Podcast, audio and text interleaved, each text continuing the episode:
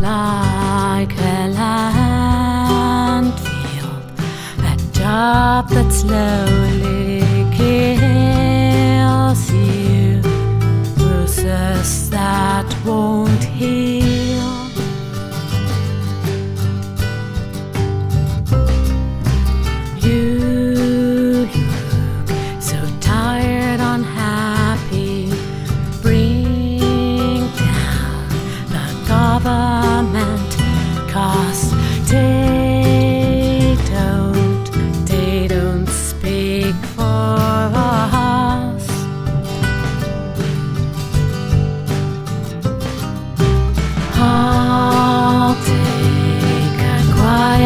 quiet